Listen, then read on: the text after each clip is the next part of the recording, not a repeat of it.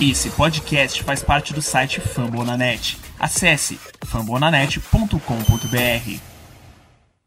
It's a new home for the Vikings. They continue their tradition, designated someone to blow the Galler horn to signal the start of battle on the gridiron. Open up the champagne. It's my house. Come on, turn it up. Uh. Hear a knock on the door and the night begins. Skull. Brothers, sejam bem-vindos a mais um Vikings Brasil Podcast, o podcast oficial do Minnesota Vikings nesse país. Quem fala com vocês mais uma vez é o Rafão, Rafão Martins. Trago também Ramiro Pera. Tudo certo, Ramiro? Salve galera, torcida do Sangue Roxo, tudo ótimo. Mais uma vitória sobre Green Bay, falando de coisa boa, preparando aí o último jogo antes do, dos playoffs. Só, só coisa boa, só notícia boa pra falar hoje. Isso aí, ganhamos, não só ganhamos, como ganhamos de zero, né? Fizemos um belíssimo shutout pra cima do, do nosso rival Green Bay Packers em Lambeau. Pra quem tava falando. Torcedores de Green Bay gostam de falar, né? Mas, amigo, levar shutout em casa de rival de divisão, independente do time, qualquer time da NFL tem que ser capaz de fazer pelo menos três pontos no jogo. Principalmente jogando em casa, independente do elenco, amigo. Pra mim foi, foi ótimo, mas vamos falar mais no segundo bloco, quando a gente chegar no recap. E tem também o preview, né? Vou chamar meu irmão Marcelo Ferrantini, torcedor do Bears, pela primeira vez vai participar do podcast, lá no último bloco, para falar um pouquinho desse jogo da semana 17. Mas vamos direto pro assunto, vamos pro primeiro bloco, vamos responder as perguntas da galera depois dessa vitória em cima do Green Bay Packers, depois da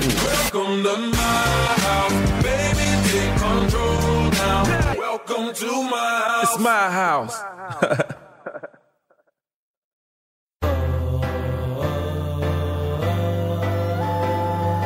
Yeah. I one for the city. Let's go!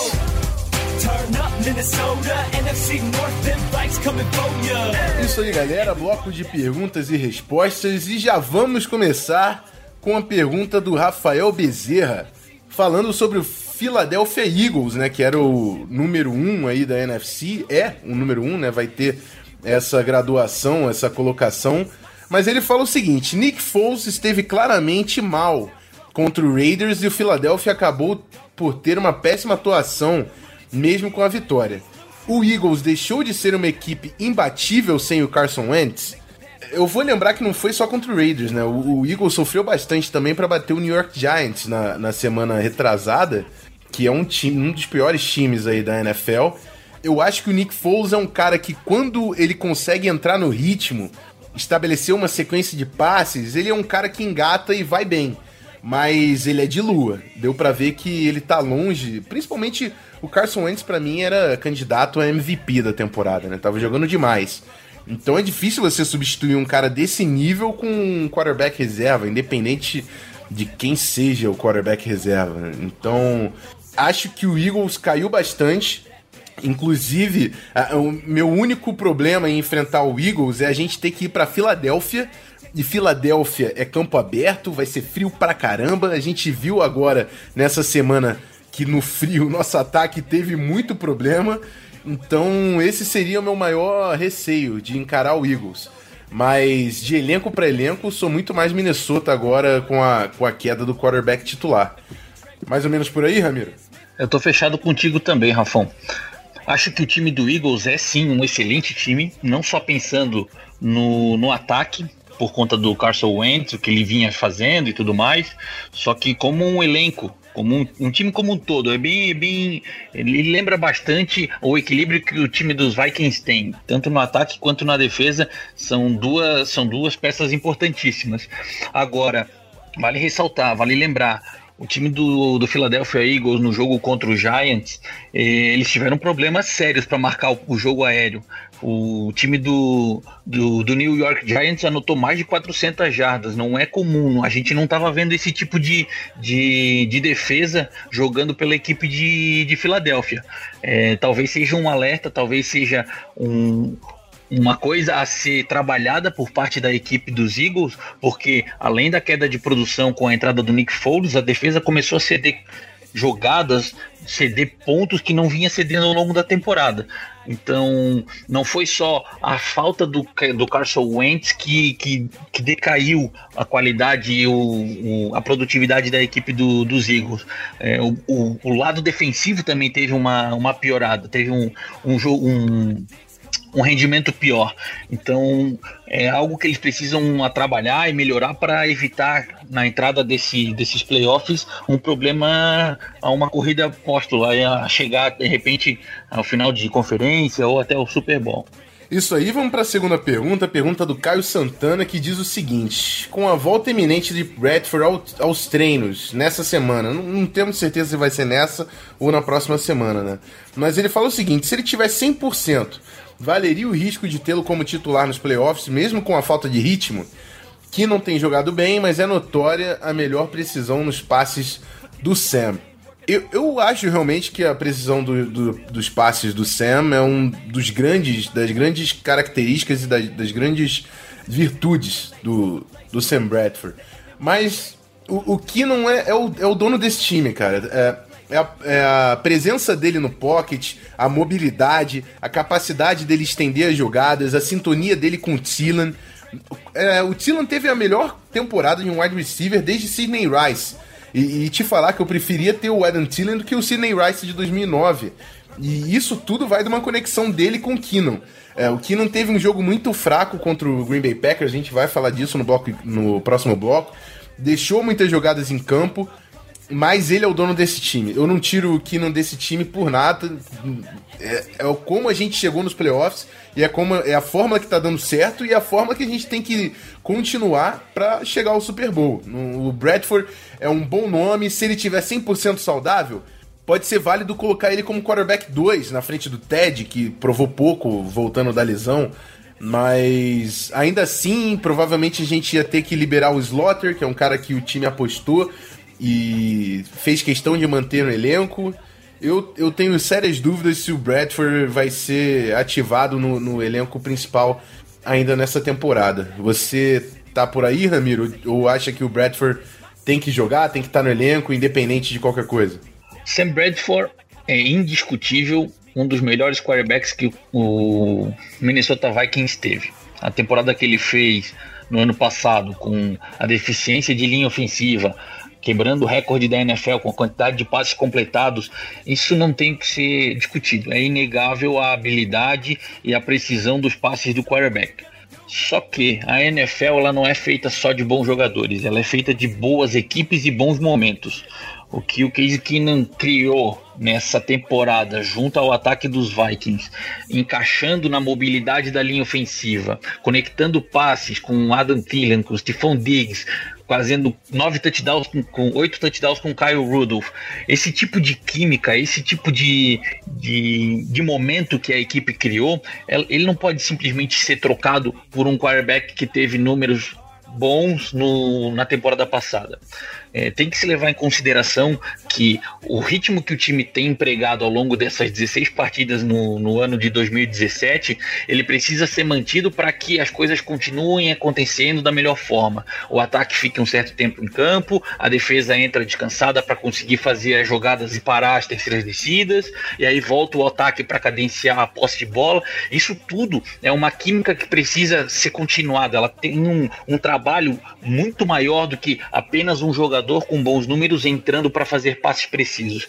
Esse tipo de, de situação é que, se for mudado, se for quebrado, pode, pode acabar com a temporada de um time. Exemplo disso a gente acabou de falar do Philadelphia Eagles. O ritmo que o Carson Wentz empregava naquele ataque, a defesa que voltava com pouco tempo, fazia um three and out, tirava o ataque adversário do campo, e aí o Carson Wentz voltava e liderava o time para mais um drive. Uh, o time de, do, do, do Philadelphia Eagles tem mais de 30 pontos por partida.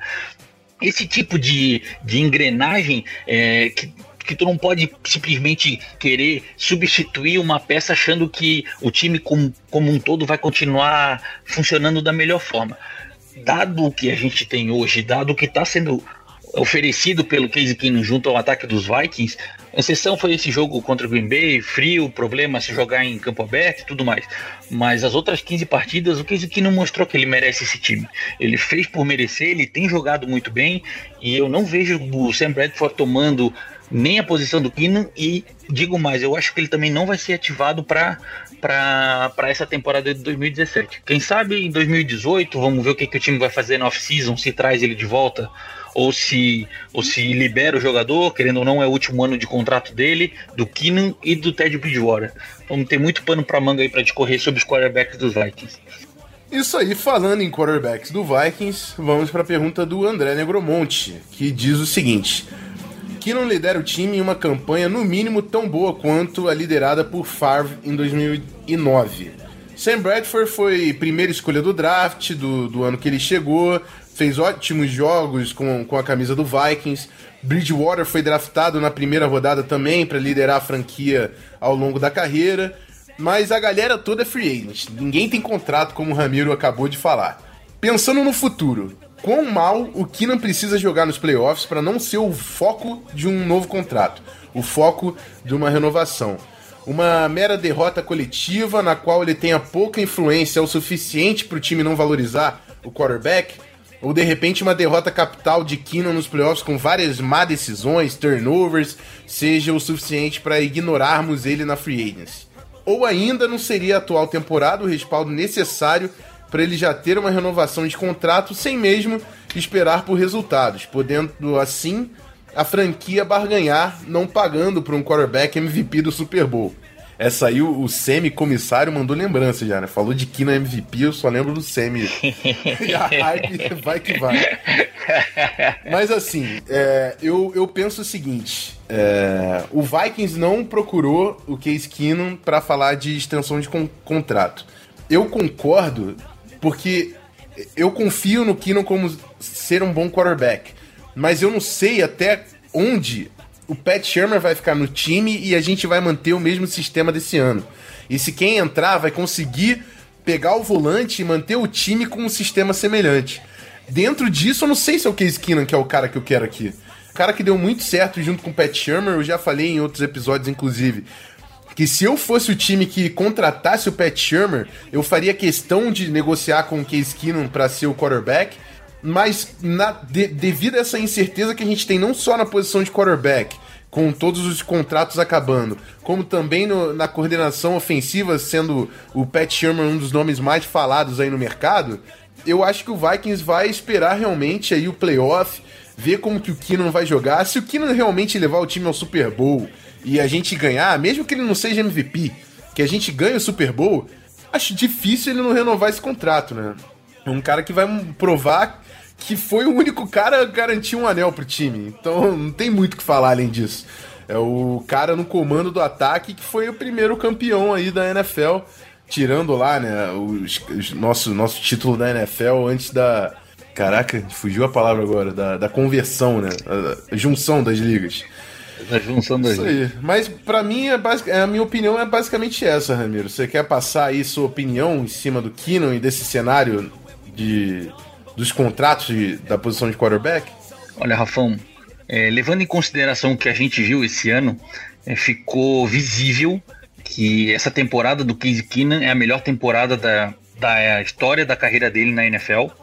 E muito disso se deve à habilidade do Pat Sherman em preparar o ataque para ele. É, não acredito, não acho que isso seja possível de vermos um Case Keenum jogando num ataque orquestrado por um outro o coordenador ofensivo que, que não pense, que não module o ataque ao estilo de jogo dele. É, acho que ele não é um quarterback preparado para jogar em qualquer estilo de jogo. Ele tem as suas limitações, ele se movimenta bem dentro do pocket, mas ele tem alguns, alguns pequenos problemas em, em lançar a bola no fundo, em precisão em algum tipo de passe.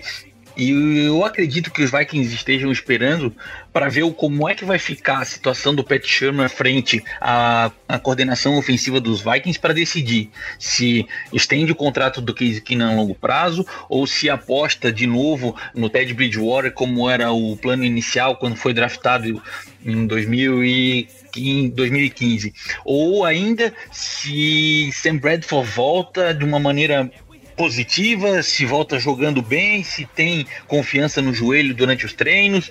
Eu acho que o time não vai tomar nenhuma ação, não vai, não vai agir de forma precipitada sem antes acabar a temporada desse ano deixa para decidir, deixa para focar nesse tipo de coisa após a, a, a, o fim da temporada, porque o time tem hoje, com certeza, um foco muito maior que é terminar essa temporada jogando o Super Bowl em casa e trazendo o, o Vince Lombardi para Minnesota. Enquanto isso não acontecer, não vejo o time tirando o foco dos jogadores, principalmente dos quarterbacks, que é a principal posição de um time da NFL tirando a cabeça deles nesse foco, desse, desse centro, que é jogar bem, fazer o time acontecer e trazer vitórias até o final da, da temporada. Acho que, dependendo da situação do Pet Sherman, assina sim com o Case Keenum, tenta trazer o Ted Bridgewater sim, e infelizmente Sam Bradford, pelo histórico de lesões e pelo tudo que já aconteceu, já passou pela carreira do, do jogador, ele possa ser talvez negociado ou dispensado se nenhum time queira, queira fazer uma negociação com os Vikings enquanto ele ainda está sob contrato. Essa é a minha ideia, essa é a minha perspectiva. Vamos ver o que, que vai acontecer aí depois do, dos playoffs. Perfeito, só vou passar então o que eu não fiz no início do bloco, dar um alô pra galera toda que postou lá a pergunta no post no Facebook. Estou mantendo esse tipo de processo, né? Só tô pegando as perguntas lá que eu peço no grupo do Facebook, Minnesota Vikings Brasil. Se você ouve o podcast e ainda não tá no grupo do Facebook, fala com a gente lá, procura o Ramiro ou, ou me procura lá no Twitter, arroba VikingsFA ou arroba Rafão Martins com PH e sem acento pra gente conseguir te colocar lá, é um processo fácil até. É só se interessar e falar que não tá. Mas enfim, todo mundo que falou, Isaac Oliveira, o Eric Villanueva Alves, o Pedro Brígido, que a gente tava falando Brígido, ele, ele corrigiu a gente aqui. Bruno Coutinho, Rafael da Rosana, Matheus Groe, o Pedro Almeida, Bruno Milano, Felipe Vieira. E é isso aí. Essa galera aí. Eu, eu decidi não pegar as perguntas que eram muito focadas em playoffs, porque a gente vai ter uma semana de baia aí. Muito provavelmente, né? A gente vou falar das possibilidades aí da semana 17, como a gente poderia perder esse bye, que é um cenário difícil, na minha opinião. Mas com, até porque a gente tem que perder pro Bears dentro de casa, né? Esse pra mim é o mais difícil de tudo. Mas é, a gente provavelmente vai ter essa semana de bye, então vai ser uma semana sem preview que vai ser ótimo para falar dos confrontos que vão vir já estabelecido quem pega quem. Eu decidi deixar isso para a próxima semana. Vocês me desculpem, os que ficaram de fora, a gente sempre tenta selecionar ali o que fica mais interessante para o programa, mas vamos sempre respondendo também e sempre tentando variar quem aparece por aqui. Muito obrigado, Skoll. E é isso. Vamos pro próximo bloco, vamos falar de vitória, vamos falar de shutout, amigo. Vamos falar de shutout em cima do Packers no Lambeau Field com os Call Shants no próximo bloco.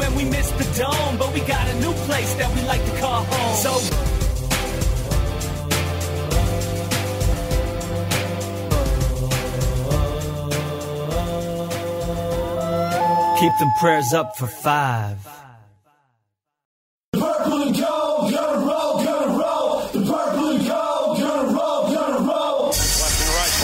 Shotgun. Chester to his right.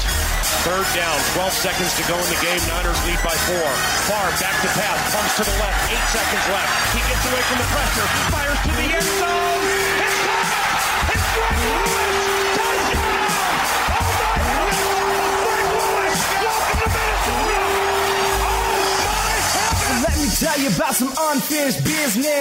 É isso aí, galera. Hora do recap, hora de falar de vitória e é hora de falar do shutouts no Lambeau Field.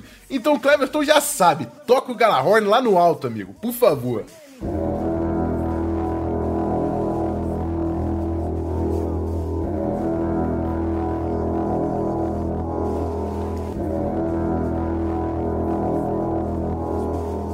Vitória contra o nosso principal rival de divisão. Tava sem Aaron Rodgers, tava sem Davante Adams, sem Clay Matthews, eu não tô nem aí. 16 a 0. Foi sensacional assistir essa defesa brincando com o Green Bay Packers. Mas antes de falar da defesa, vamos pro ataque e vamos pra pior notícia da semana, né? A gente viu, tivemos algumas perdas. Vamos falar primeiro Nick Easton, que entrou na injury reserve, nosso left guard, é um cara que eu tava vendo como uma peça muito importante no ataque, pela mobilidade, era jogador chave no, na jogada de screen, pela habilidade de sair fazendo pull, pegar o, jogo, o linebacker no segundo nível. O Searles é um cara muito mais pesado, paradão. Eu, pessoalmente, prefiro ver até o Isidoro ali, que é um cara com mais mobilidade. Mas não sou eu que escolho nada ali, né? Por enquanto tá o Searles. Vamos ver como é que vai seguir esse jogo, essa formação da linha ofensiva. Desejo melhoras para Nick Easton, um cara muito inteligente que provou o seu valor nessa temporada e aguardamos ele saudável na, na temporada que vem. É, eu já vou pular para outra lesão, não era a ordem que eu fiz na pauta, mas vou pular para o long snapper, né, o McDermott, que também machucou o ombro, teve que sair durante o jogo. Quem assumiu a função de long snapper durante a partida foi o David Morgan, que não comprometeu, mas também estava longe de ser um snap perfeito, a velocidade não é a mesma, é, a bola não sai com, com aquela espiral. E a gente trouxe um, um long snapper na free agency, né? Jeff Overball. Jeff. Isso, Jeff Overball veio de, se não me engano, do practice squad do San Diego. É, eu, eu vi que ele É calouro, é novato. é novato, veio de San Diego State, a, da a universidade. Eu vi que ele teve um tempo no Broncos, teve um tempo no Tampa Bay Buccaneers, é, foi assinado pelo, pelo Rams do, no draft, mas foi eleito o principal especialista no Senior Bowl, né? Que é um jogo comemorativo com todos os jogadores de futebol americano universitário que estão no último ano, então não tem como voltar, né? Não estão antecipando a, a ida para o draft. Eles estão no último ano de faculdade, naturalmente, quem tiver potencial, é claro, vai para a NFL. E o, o Overball conseguiu ser o principal especialista no Senior Bowl. Acho que, assim, esse tipo de coisa, a gente falou que essa sintonia era, era importante, né? A gente não vai ter a mesma sintonia, porque não era o cara que tá trabalhando desde o início da temporada, mas vamos ver até onde a gente consegue se recuperar. Parece que o McDermott também consegue voltar a tempo de jogar playoffs. Então, enfim, é algo a se acompanhar. Também desejo melhores ao McDermott, que ele volte o quanto antes. Mas vamos falar do jogo, vamos falar do ataque. O ataque teve bastante problemas nesse jogo, principalmente pela conexão do, do Case Keenum com os jogadores. A gente viu, eu tive percebi algumas alguns wide receivers abertos que o Case Keenum não conseguiu acertar. É claro que o frio altera bastante é, a bola fica com uma textura diferente, fica muito dura, é, atrapalha o ambiente todo. E a gente jogando fora de casa, é claro que sempre complica um pouco mais. Mas assim, não acho que é para se desesperar. É um tipo de jogo, amigo. Quando é no frio, não tem jeito, não vai ser 41 a 38. A gente lembra daquele jogo fatídico dos playoffs contra o Seahawks, que a gente estava na transição, né, saindo do Metrodome, mas o US Bank Stadium ainda não estava pronto. Então a gente jogava na universidade, na, no campo do, do Gophers, né, da Universidade de Minnesota, que é aberto. E aquele jogo contra o Seahawks, o Seahawks que tinha um ataque absurdo, não conseguia fazer nada. É claro que a nossa defesa já era muito forte, mas o frio atrapalha muito o, o ataque no, no futebol americano. Não acho que é para se desesperar, mas é mais uma tape válida para o Case Keenum olhar. Teve um passe, o, o passe pro touchdown Diggs foi um belo passe. E, além de tudo isso, a produção dele não foi tão, tão alta, mas não gerou turnovers, né? Não geramos turnovers que para mim é um, uma chave. A gente não gerou turnovers e a gente é, teve duas penalidades para uma perda de 10 jardas. Lembra que a gente estava falando do, próximo da casa de 100 jardas, né? Então a gente conseguiu limpar bastante as faltas e a gente não cometeu turnovers. A defesa foi dominante. Vamos falar daqui a pouco da defesa. Eu queria saber de você, Ramiro, suas impressões pelo ataque. É, não só do Case Keenan, mas de tudo que aconteceu nesse jogo aí no Lambeau Field. O jogo corrido foi o foco desse, dessa partida, não só pela equipe de Minnesota, mas pelas duas equipes que, que jogaram. Óbvio, o tempo, o clima, o frio, isso impactou diretamente na, na, no game plan dessa partida, tanto que a maioria dos toques foram toques com jogadas corridas. A gente teve mais de 30 snaps para jogo corrido. Case Keenum lançou a bola apenas 25 vezes. O lado de Green Bay, a equipe de Green Bay tentou muito mais o passe do que o jogo corrido, só que teve muito mais sucesso no jogo corrido do que no passe. Né? Muito por conta da, da característica da defesa dos Vikings, que é extremamente dominante contra o jogo corrido e estava se preparando para defender o, o, o jogo aéreo. Mas, levando em consideração que a partida foi disputada num campo é, hostil, digamos assim, jogando fora de casa, com a temperatura menos de, se eu não me engano, na hora do jogo estava menos de 10 graus. É, o Casey Keenum, ele não joga com luvas, ele joga com a mão uh, desnuda. Então ele teve, sim, muito problema em, em manusear a bola, que fica uma pedra, fica um coco. E por conta disso, acho que a produção do Casey Keenum nessa partida em específico caiu, caiu bastante. Agora, é, levando em consideração tudo o que aconteceu e o como produziu a, def o, a, defesa dos Vikings, principalmente nesse jogo, o ataque não foi tão exigido assim. A, a saída do, do, Nick Easton no começo da partida, ela diretamente influenciou no gameplay do time, aquelas jogadas que os Vikings estão acostumados a fazer, que são os screen pass, com a mobilidade que o Nick Easton dá para a linha, eles foram meio que deixados de lado, a gente teve apenas dois passes na direção dos, dos running backs do time, um para o Jerick McKinnon e um para o Latavius Murray. Isso impactou, fez bastante diferença, já que o time vinha jogando, usando bastante, principalmente o Jerick McKinnon no jogo contra o Bengals, teve sete recepções. Então, isso fez um, uma certa trouxe uma certa dificuldade pro, pro game, game plan dos Vikings. Mas não é algo, eu, eu julgo algo que não, não se deve ficar preocupado por conta dessa amostragem, por conta dessa partida em específico. Daqui para frente, o calendário dos Vikings, os jogos serão em casa e a única exceção seria pegar o Philadelphia Eagles no, final de, de conferência jogando lá em Filadélfia.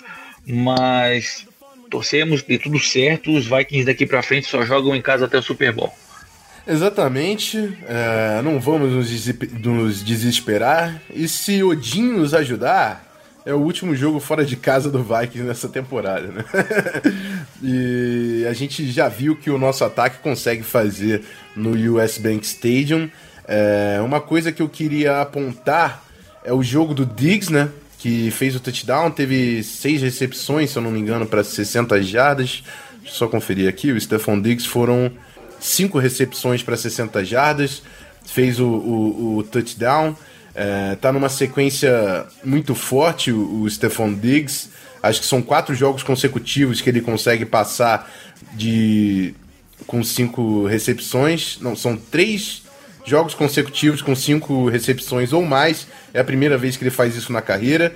E é bom pra gente ver o Stephon Diggs também aparecendo além do Adam Thielen. São dois jogadores para a defesa marcar. E além disso, eu de novo tive a impressão, eu queria ver um pouco mais do McKinnon, cara. A gente tá correndo bastante com o Latavius Murray. O Latavius Murray teve três vezes o número de carregadas do McKinnon, mas a produção não foi nem o dobro. Assim, o Latavius Murray teve 69 jardas e o McKinnon 42. É, o aproveitamento no McKinnon da corrida tá muito bom. Não sei se isso é porque ele tá tendo um número limitado de carregadas, carregadas que o, o Murray tá fazendo o, o, o, trabalho sujo, mas eu tá me dando a vontade de ver um pouco mais o McKinnon envolvido aí na, no jogo terrestre.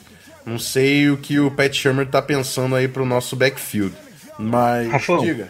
Só um adendo, cara. Falaste sobre a partida do Stephon Diggs. Saiu essa semana um dado curioso no Twitter, agora eu não vou conseguir me recordar quem que fez essa menção. Eu gosto de dar o nome aos bois, dizer quem fez a, a citação, até para dar o respaldo, para reverenciar o trabalho da pessoa.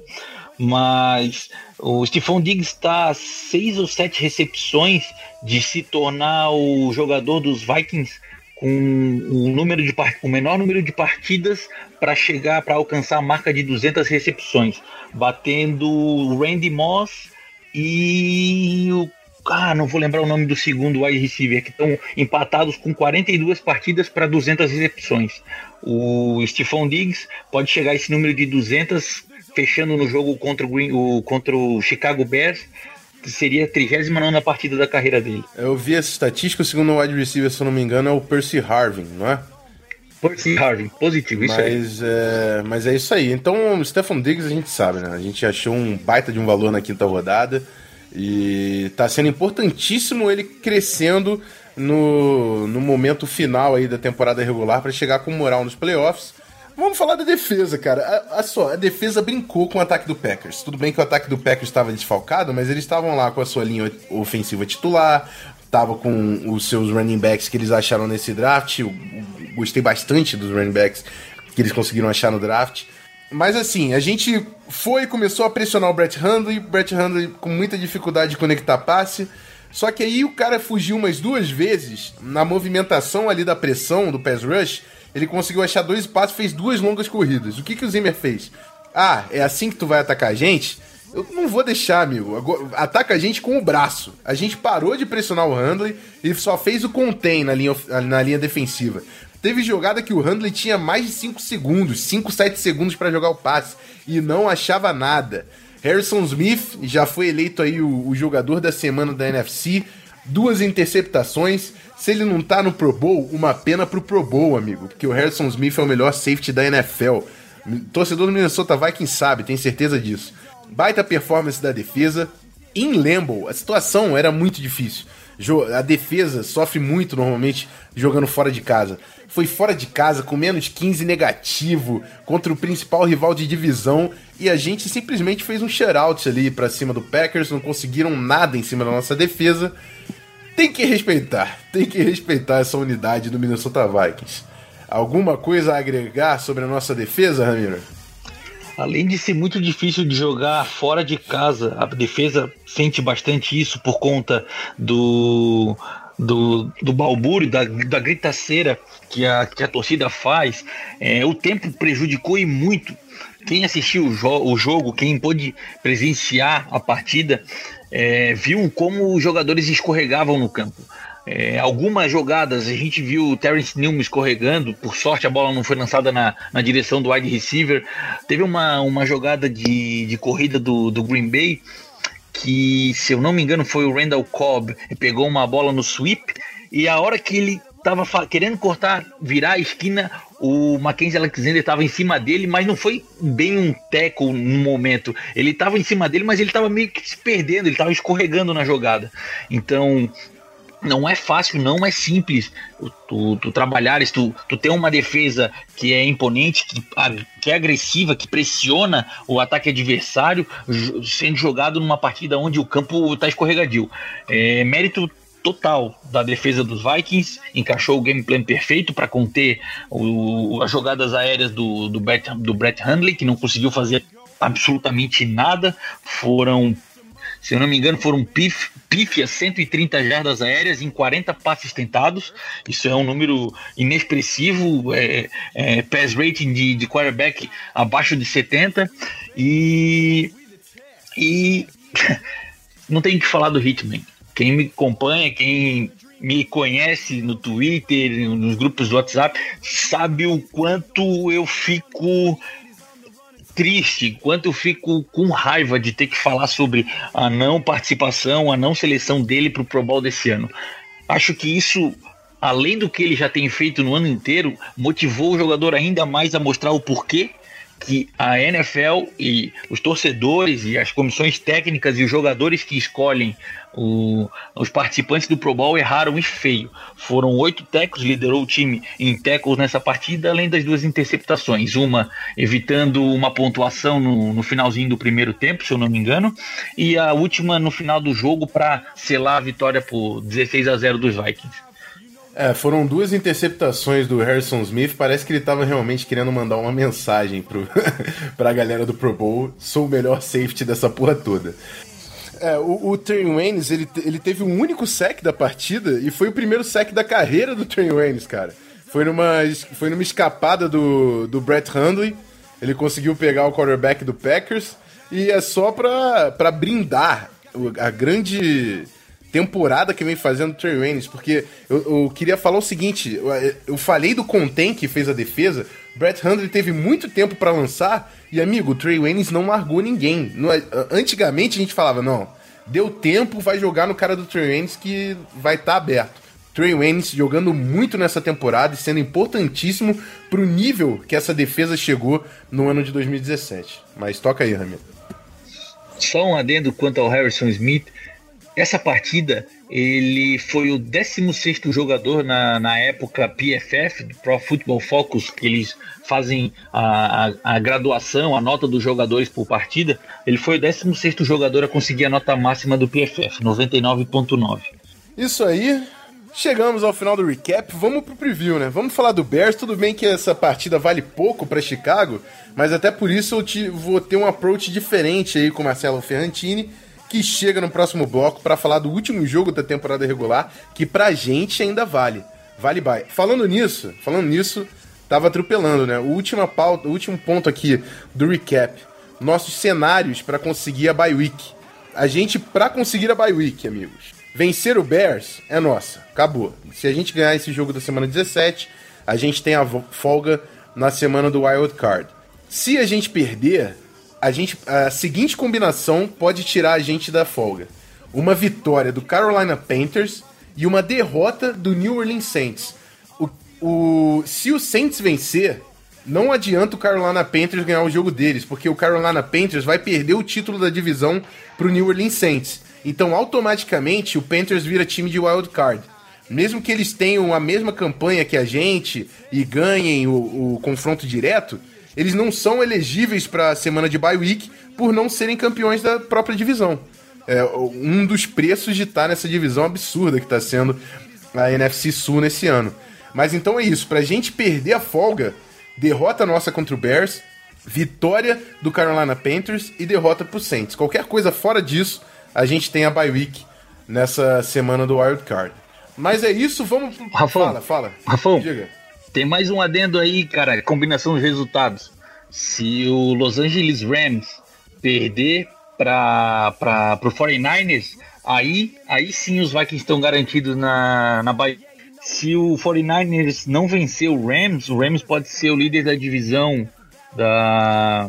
Cara, eu tava lendo ali, tem uma combinação que o Rams ficaria com com, com uma posição melhor do que o Panthers e tiraria o Panthers do, da posição de seed. Deixaria o Panthers na, na, no quarto seed, no quarto posição.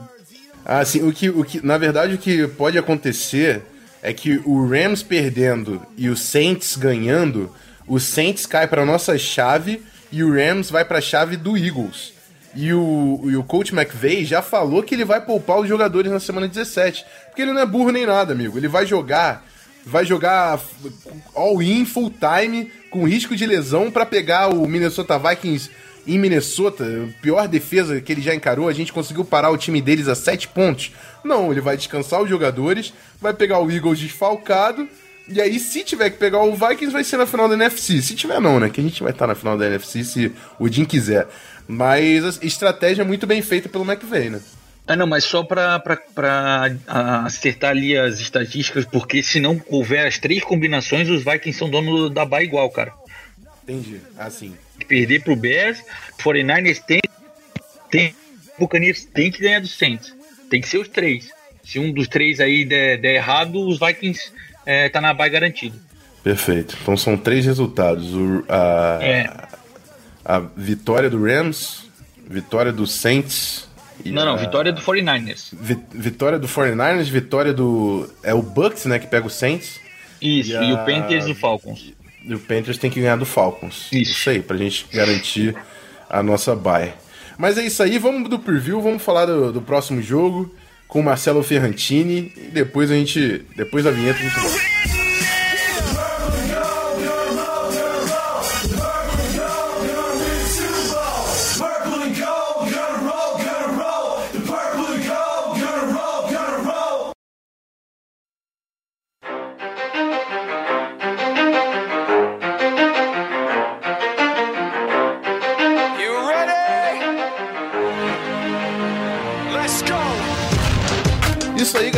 Chegamos ao último bloco do nosso programa. Como de praxe, falar um pouco do último jogo da temporada regular, um clássico de divisão, rivalidade contra o Chicago Bears, que já está eliminado dos playoffs, mas tem muita coisa para trabalhar, muita coisa para ver, para conhecer no elenco. para falar um pouco do Chicago Bears, eu trouxe meu amigo, meu irmão, Marcelo Ferrantini, tudo certinho? Fala, Rafael, meu irmão, que saudade de participar de alguma coisa de futebol americano, de NFL contigo, irmão. E um grande abraço a toda a torcida do Vikings. Acreditem se quiser, eu tô torcendo por vocês nos playoffs. Acreditem se quiser, mas é verdade, tem um torcedor do Bears que tá torcendo por vocês nos playoffs. Isso aí, chegou já, já fazendo as pazes. Viu, né? O cara, o cara, pô, o cara é amigo. Vamos tranquilo, é rivalidade, mas tá em casa. Mas, Marcelo, como, como eu falei na introdução, né? A gente, a gente sabe que o Chicago já tá eliminado, o jogo em si não vale muito pro Chicago, mas eu queria que você falasse sobre o que a gente vai, vai assistir, né? Suas impressões do Mitchell Trubisky, que foi o primeiro quarterback selecionado no draft, e também alguns passos que o Chicago pode dar nessa off-season, alguns lugares que a gente tem que prestar atenção, que o Chicago pode buscar alguém na free agency aí, ou até no próximo draft, para reforçar o elenco? Então, é, eu gosto muito do que a gente pôde ver do Trubisky esse ano, né? Eu vejo um upside muito bom nele. É um garoto que tem um talento muito grande, ele é móvel, ele tá dentro dos padrões desse novo estilo de quarterback da NFL. Que se você reparar, esse ano mesmo foi sintomático quanto mudou o jogo para os quarterbacks é, recentemente, né? A gente eu costumo dizer que a NFL é uma parada cíclica, né? Que a gente tem eras e eras. E a gente passou aí pela grande era dos grandes quarterbacks. E se vocês forem ver, esse ano nenhum quarterback chegou perto das 5 mil jardas. Isso daí tinha algum tempo que a gente não tinha na liga. E o Trubisky, ele me passa essa segurança de que ele é um quarterback desse novo modelo de, de, futebol americano que está sendo jogado pela NFL, com um pouquinho do retorno do jogo terrestre, que nas últimas temporadas também tinha sido perdida. Isso, isso tá me empolgando bastante com o Trubisky. Eu vejo que ele tem um coordenador ofensivo bastante razoável para trabalhar com ele. Eu gosto do Dow Loggins, é, de verdade. Eu não sou uma das pessoas, é, não sou uma das unanimidades nesse aspecto, né? Porque não tem muita gente que gosta, mas eu acho que ele tá fazendo um bom trabalho com o Trubisky acho que ele tem potencial, ele tem upside e ele sofreu para mim a maior perda que um, um quarterback calouro pode sofrer na sua temporada de estreia, que é perder o seu Tyrande, né? A lesão do Zach Miller foi vital para que esse ataque não produzisse tão bem. Se você for ver no, no depth chart do, de recebedores do Chicago, ele era o mais confiável. Você vai dizer que o Kendall Wright é mais confiável que ele. O Dontrell Willman veio depois, ok, mas também não sei se é tão confiável ainda assim. É bom, mas não é tão confiável assim. Então ele teve uma perda muito grande, mas é um garoto com potencial. É, eu vejo cabeça nele, uma coisa que Chicago não tem num quarterback há muito tempo. E, e dá uma esperança pro torcedor de Chicago, né? É um cara que tem aí mais maturidade do que a experiência de NFL dele deveria dar. É, perfeito. E além do Trubisky, né, que é um cara que tá começando a ganhar momento e é até melhor essa fase para ele que não tá disputando muita coisa, que ele pode se soltar e o Bears pode entender realmente o que, que tem no Trubisky. Mas além do quarterback, vocês acharam o Tariq Cohen, que eu sou fã do cara, o cara Muito. é playmaker ali no backfield. Já tinha o Jordan Howard, né, que era um, foi um dos principais running backs da liga no ano passado. Agora formou essa dupla no backfield. E você falou de Tyrande, o Eden Shaheen também é um cara que mostrou algum potencial esse ano, né? Então foi uma classe ofensiva interessante para Chicago, né? Se você pegar os últimos drafts, eu, eu, sou um dos caras que mais reclama do Ryan Pace no universo, admito. Eu não gosto do Ryan Pace. Até porque ele deu 18 milhões no Mike Glennon para draftar um quarterback, dando quatro escolhas por ele. Mas os últimos drafts de Chicago trouxeram bons talentos para o time. Se você for ver, o Jordan Howard veio por draft, Terry Cohen, uh, Kyle Fuller, Kyle Long, o Adrian Amos, que é um ótimo safety. Chicago, uh, o, o Cody Whitehair, nosso center. Uh, Chicago teve bons drafts nos últimos anos. Jonathan Bullard, Eddie Goldman. Vai, vai botando aí aquele Instagram de Leonard Floyd. Eric Os Jackson. drafts. Eddie Jackson, os drafts de Chicago foram bons nos últimos anos. É, eles foram mais, mais eficientes na defesa, Sim. É, deram um miolo de linha ofensiva para Chicago? Sim. Então, é, querendo ou não, a gente tem talento jovem chegando e, o Jordan Howard e o Tyreek Cohen, se você pensa em ataque, são de fato os mais impactantes. E eu gosto muito quando o Chicago usa a formação com os dois em campo, seja os dois no backfield, seja o Tyreek Cohen abrindo para formar como wide receiver. E muitas vezes também no Wildcat. O Chicago tem usado muito o Wildcat com o Terry Cohen alinhando como quarterback, né? A gente já teve um passe dele para touchdown nesse ano. As jogadas têm sido é, positivas quando o Chicago se alinha na, na Wildcat, até pelo miolo de linha ofensiva, que quando tá inteiro é muito bom, com Whitehair, Kyle Long e Josh Seaton. Então, é, foram escolhas de draft que funcionaram muito bem para Chicago e deram um impacto ofensivo e que aliviam o Trubisky, pra, até para esse primeiro ano dele, como você falou, muito favorável de entrar sem responsabilidade, de entrar sabendo que o time já não estava bem das pernas, mas que alivia ele até para frente, porque ele sabe que ele conta com um backfield muito bom. Chicago precisa de wide receivers? Chicago precisa de wide receivers, isso é óbvio, isso é lógico, e também não faz sentido, isso a gente até discutiu pessoalmente o, o, o Ryan Pace ter mandado o Alshon Jeffrey embora para ficar com o Kevin White, um cara que jogou quatro jogos na NFL. O resto ele ficou lesionado. Né? Então, é, é, é, são, são, são bons sinais de que a gente pode vir a ter um bom time para temporada que vem ou daqui a duas temporadas. Perfeito, mas falando de temporada que vem, então, a pergunta que eu quis separar, até porque a gente sabe que esse ano vai ser complicado, tem bastante técnico aí na corda bamba. Sim. E eu quero saber sua opinião aí do John Fox, né? Que é um cara já controverso na NFL, já ouvi o Pedro reclamando muito dele, agora já ouvi também você e a torcida do Bears como um todo reclamando do head coach. Cai? É esse ano que ele cai? Olha, eu gostaria muito que fosse, Rafão, pelo seguinte: imagina um funil. No funil você bota uma porção de coisa em cima e ele sai afunilando por uma ponta que quanto mais larga, mais consegue vazar aquilo que você está colocando por cima. Você está enchendo Chicago de talento, você está enchendo Chicago de bons pensadores é, nas, suas, nas suas coordenações, né? seja na coordenação ofensiva, defensiva, quarterbacks, linha e tudo mais. Você tem o Vic Fangio, que para mim é o melhor coordenador defensivo da NFL.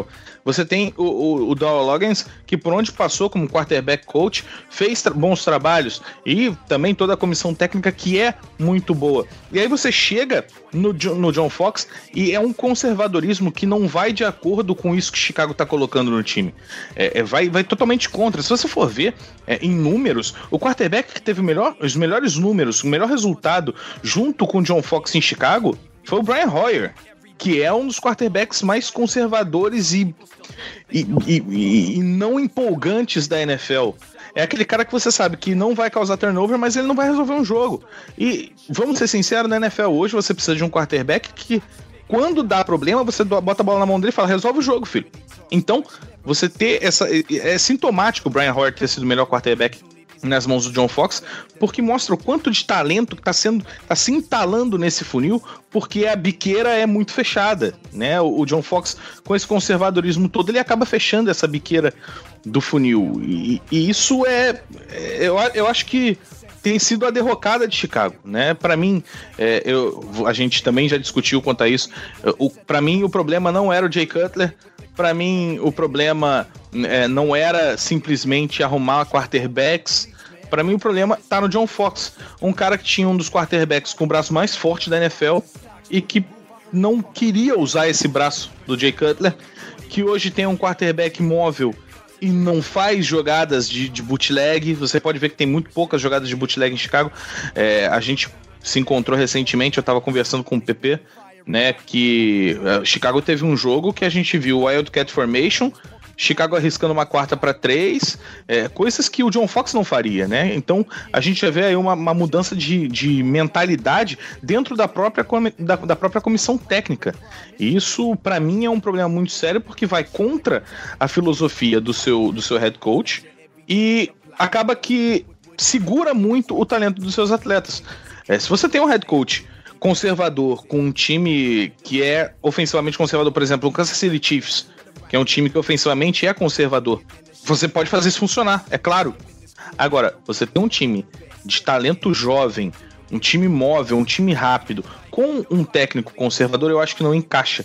Então, para mim, o John Fox tem que cair, é, não simplesmente, ah, porque John Fox é horroroso, o John Fox é isso, o John Fox é aquilo, acho que essa opinião é de cada um. Mas por achar que ele não se encaixa com o material humano que Chicago tem. É muito mais fácil você achar um treinador que se encaixe nisso do que você remontar novamente um time e entrar mais uma fase de reconstrução de um elenco que já está em reconstrução há sete anos, né? Perfeito. Antes de passar para falar dos pontos fortes e dos pontos fracos, falar um pouco mais sobre o jogo, Ramiro, você preparou aí alguma pergunta para Marcelo? Preparei sim, Rafão. É, Marcelo, dado que a gente já ouviu sobre a situação atual do Chicago Bears, comentaste sobre o elenco que o time já tem montado nos últimos drafts. Eu queria saber qual que é a tua, a tua impressão para o draft de 2018. O que, que tu achas que o Chicago Bears, além do wide receiver, que é um que é uma posição que o time realmente precisa melhorar, mas o que, que tu, tu imaginas que o Chicago Bears possa fazer no draft de 2018? Então, para mim, uh, o primeiro passo de Chicago em qualquer direção que ele for dar tem que ser na direção da linha ofensiva. Uh, a gente tem um miolo muito bom com Josh Seaton, com Cody Whitehair e com Kyle Long, como eu falei, mas os nossos dois tackles são muito fracos. O Charles Lino Jr. é um cara que muitas vezes passa uma impressão de que tá fazendo uma boa proteção no blindside e tudo mais. É, só que no final das contas, se você for ver a quantidade de faltas que ele comete por jogo e a quantidade de buracos que ele deixa pelo lado esquerdo, pelo lado cego do quarterback na linha, é muito grande. O Charles Dino Jr. é um cara que não tem mobilidade suficiente para ser tackle e precisava de uma ajuda de um cara um pouquinho mais rápido por ali. Ele alinharia melhor, ele é um bom bloqueador, ele alinharia melhor como center do que como tackle, como, como guard do que como tackle, com certeza absoluta. Mas a, ele tem um certo talento, mas ele não tem a mobilidade para jogar defendendo o blindside de um quarterback. E o Bob Messi, tadinho, é uma, uma peneira, né? Passa qualquer coisa por ali. Então, é, a minha impressão é que Chicago precisa procurar um, um left tackle forte, e aí de repente você até tem como aproveitar o Charles Lino como right tackle, uma posição que depende menos de, de toda essa mobilidade. Então, fazer aí essa transição para right tackle não é uma transição fácil, mas é uma transição que eu acho possível. E eu acho que Chicago poderia investir em wide receiver na free agency. É, Chicago ano passado tinha um cap de 50 milhões de dólares que não foi tão aproveitado assim. Chicago hoje tem os seus principais contratos, os contratos das suas skill positions, em calouros. São contratos baratos, são contratos que você pode aproveitar ainda para ter um cap grande nessa, nessa off-season investir em bons wide receivers. Então, é, é para mim, o draft de Chicago tem que ser na direção de trazer tackles, é, reforçar um pouquinho mais a secundária, que deu um, um, pulo de produção muito grande esse ano, mas que ainda precisa de mais playmakers. O Kyle Fuller tem começado a jogar aquela, aquela bola que a gente viu no começo da carreira dele, tá conseguindo deflexões de passe, tá conseguindo boas interceptações, mas ainda falta mais, faltam playmakers na secundária. Então, é, eu acho que a gente tem que principalmente olhar para esses dois lados. Linha ofensiva, principalmente o lado, esquerdo, o lado externo da linha ofensiva e a, a secundária. Tá respondido, muito bem respondido. Vou passar para a parte final do bloco. Normalmente, Marcelo, eu pergunto pontos fortes e pontos fracos do time, como que pode ganhar o jogo. Como eu sei que a do Chicago é muito mais avaliar do que o resultado em si, eu vou Sim. perguntar para você o que, que você quer ver no jogo, o que você espera, o que te satisfaria, assim, assistindo o jogo do, da semana que vem. Eu quero ver o Trubisky lançando mais de 30 passes. A gente teve bons resultados com o Trubisky soltando o braço. É, ele tem tido um percentual bacana de passes completos quando ele tem mais de 25 passes. Ele tá jogando. Ele, ele tem confiança, ele tem um bom braço. É, ele só precisa ter boas chamadas, né? Ele teve, achou uma boa conexão aí com o Dontrell Wiman, tá funcionando bem. O Adam Shaheen tá crescendo, é, o Daniel Brown tá crescendo também. Então, é, eu quero ver o Trubisky com um pouco mais de liberdade. O Terry Cohen aparecendo como um, um slot, tem feito muito isso. Eu gosto de ver um, um pouquinho, eu quero ver um pouquinho mais do Trubisky. E a linha ofensiva de Chicago para esse jogo não tá 100%, muito longe disso.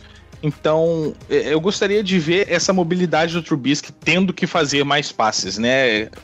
Apostar um pouquinho em, em como ele vai poder usar as pernas para se livrar de uma pressão que é clara que vem com uma linha defensiva como a linha defensiva do Vikings.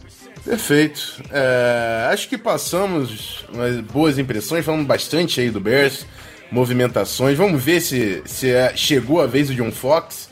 Você tem algum nome, Marcelo, que você especula assim como interessante para Chicago? Não vem falar de Pat Schumer, pelo amor de Deus. Mas olha, não seria uma ruim, viu? O Pat Schumer tá longe de ser ruim, viu? Gostaria bastante. Mas, cara, é, eu vou ser muito sincero. Eu gostaria de ver o Vic Fangio como head coach. Tem algumas temporadas que eu espero para ver o Vic Fangio como head coach. É, eu sei que seria uma, uma perda enorme para nossa defesa.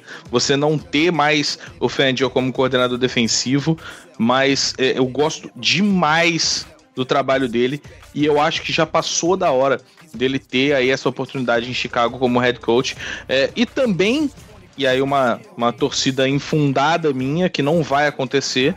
Eu gostaria muito de ver o Adam Gaze como head coach de Chicago, é, tendo em vista principalmente o trabalho que ele fez com o Jay Cutler na temporada que ele teve como coordenador ofensivo. Então, eu, o Adam Gaze não vai sair de Miami, ele, ele tá tendo uma temporada praticamente sem cobrança nenhuma desde que o Tannehill se lesionou. Ele não vai sair de Miami, acho muito difícil que uh, a diretoria de Miami dispense o Adam Gaze assim. Mas gostaria, era outro cara que eu gostaria bastante de ver à frente de Chicago. Perfeito, encerramos aqui então. Eu vou abrir para você. Primeiro vou agradecer a disponibilidade, né? Tá aqui com a gente. Primeira vez está participando, né, do Vax Brasil, já do finalzinho da temporada. Mas vou abrir também o microfone aí para você falar do seu trabalho, como te achar lá no Twitter, nas redes, nas redes sociais. E o canal do YouTube que eu tô vendo, tô lá tacando like nos vídeos e tô vendo tá comendo couro lá.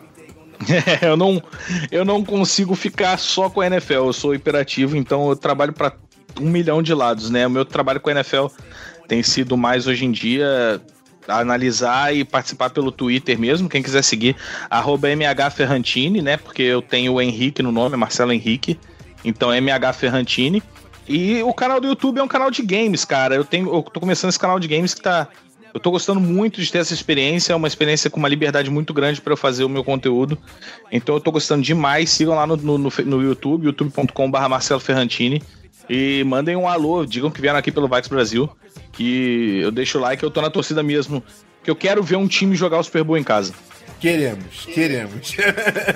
Pô, Marcelo. Mas é isso aí, Marcelo. Obrigadão, cara, mais uma vez pela participação e tamo junto aí. Abraço.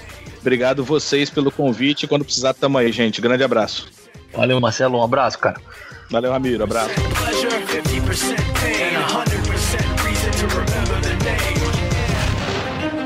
Minor, M. Shinoda, Styles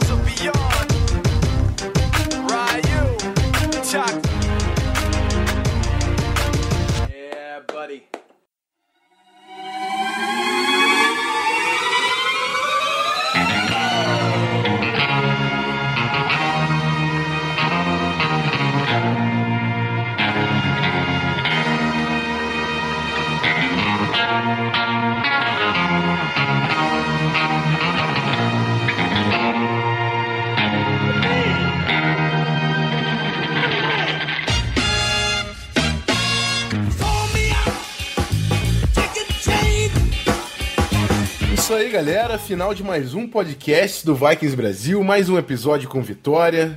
Belíssima temporada de estreia desse podcast. Friso mais uma vez. Demos muita sorte pro nosso Vikings.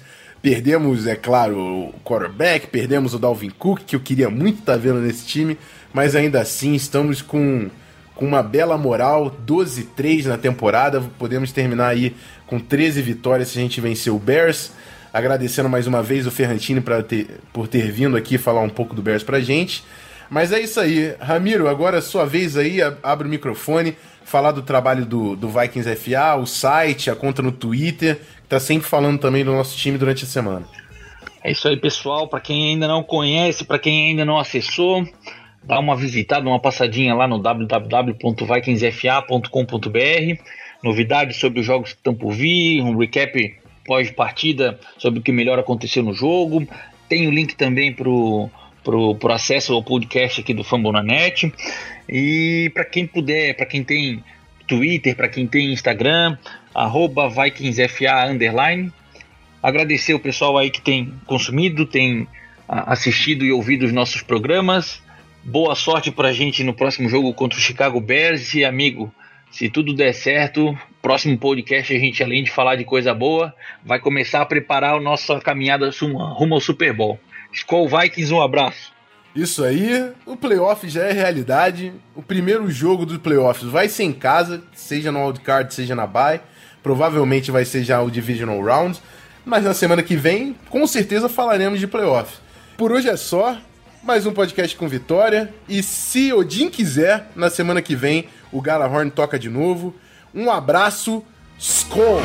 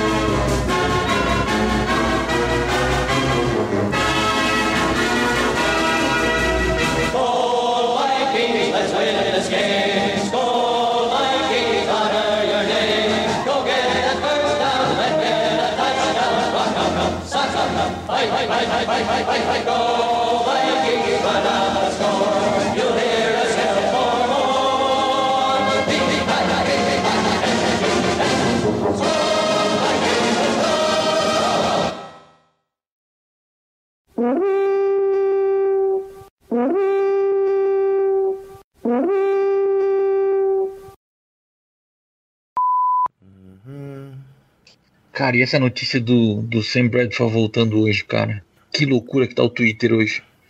Não, mas ele voltou pro treino? Ele, o segundo Mike Zimmer, semana que vem, ele deve voltar aos treinos. Cara, acho muito difícil do Zimmer ativar ele só pros playoffs, cara. Pô, cara, não faz muito sentido, né? Não faz, cara. Não faz sentido. Pode trazer mais instabilidade pra uma posição que já é conturbada. Já é um carrossel, né, velho? Sei lá, não precisava ter falado nada, podia ter deixado isso quieto. É. Eu, eu tinha certeza que ele não voltava nem a pau, né? Até porque ele pode até voltar, porque ele já voltou, e voltar daquela forma, né? Que não. Pois é. nada. Contra o Chicago Bears ele voltou, mas não voltou. Veio só a alma, o corpo dele tava no hospital ainda.